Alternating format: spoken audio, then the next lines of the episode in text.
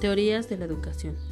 Hay varias teorías de la educación, pero ¿para qué necesitamos ser educados? Cada ser humano necesita una educación que sea guiada por competencias, valores y emociones. Todo esto de la mano de un docente. Hay varios métodos de enseñanza-aprendizaje y cada uno con su teoría correspondiente. Hay un principio pero no un final, y esto nos ayuda a brindar nuestro conocimiento a quienes siguen nuestros pasos.